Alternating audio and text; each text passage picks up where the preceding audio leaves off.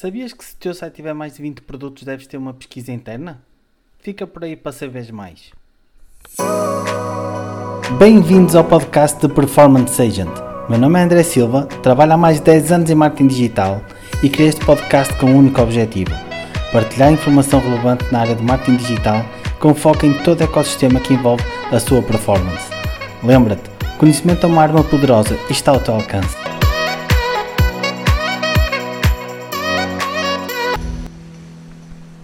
Bom dia, são 7 da manhã estou aqui fresquinho para vos falar sobre um tema que acho super interessante. A pesquisa interna. Vou-vos dar aqui um facto interessante. Em e-commerce, clientes que usam pesquisa interna tendem a converter melhor? Vocês sabiam disto? Vou-vos dizer, isto acontece porque o cliente já tem uma ideia mais clara do que quer comprar e quer rapidez na pesquisa do produto, porque o quer ver muito rapidamente. Sabem aquele ícone de pesquisa com a lupa que muitas vezes vem no teu template do site ou que muitas vezes quando mandam fazer um site por medida é completamente ignorado? E esse ícone e essa barra de pesquisa é muito importante.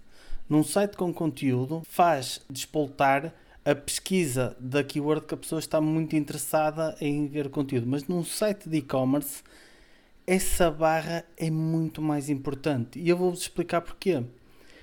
A pesquisa interna é totalmente traqueável no Google Analytics e com essa informação nós podemos rastrear, por exemplo, os principais termos e produtos pesquisados internamente por clientes que estão muito envolvidos na nossa marca. O cliente que chega lá à pesquisa e coloca lá a keyword ou o produto que quer pesquisar é um cliente envolvido. E há aqui uma coisa interessante: é que o cliente muitas vezes está a pesquisar um termo até da concorrência, em que se nós tivermos um produto concorrencial a esse, podemos usar essa informação para otimizarmos, não é?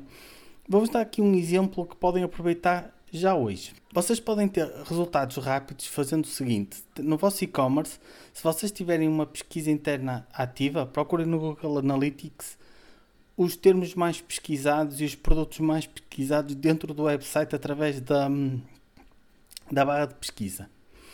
E fazem uma coisa que é movem esses produtos para o fold da página, a parte do terço superior da página. Se tiverem este sistema implementado no site, maravilhoso. Se não, testem a colocação deste sistema e quando tiverem resultados, executem este processo. Vão ver que daqui a uns dias já vão começar a ter conversões nesses produtos.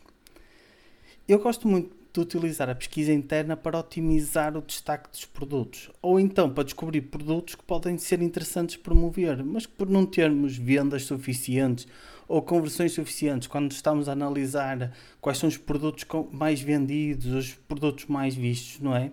Uh, podemos negligenciar um bocado porque passam ao lado da prioridade nos portfólios, principalmente em e-commerce muito mais desenvolvidos, não é? E então o que é que pode acontecer? Esses produtos não terem vendas pelo simples facto do consumidor não os descobrir na sua loja. Pensem porque é que a Amazon dá tanto destaque àquela barra de pesquisa.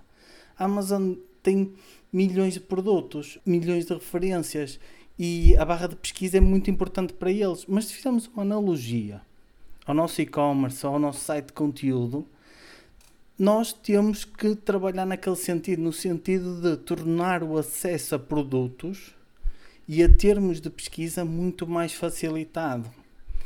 E aquele ícone é importantíssimo, aquela barra de pesquisa para isso.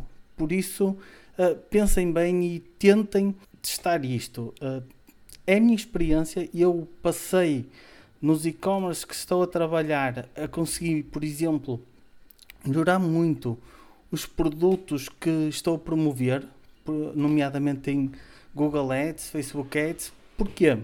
Porque passei a perceber exatamente o, quais eram os produtos que estavam a ser procurados.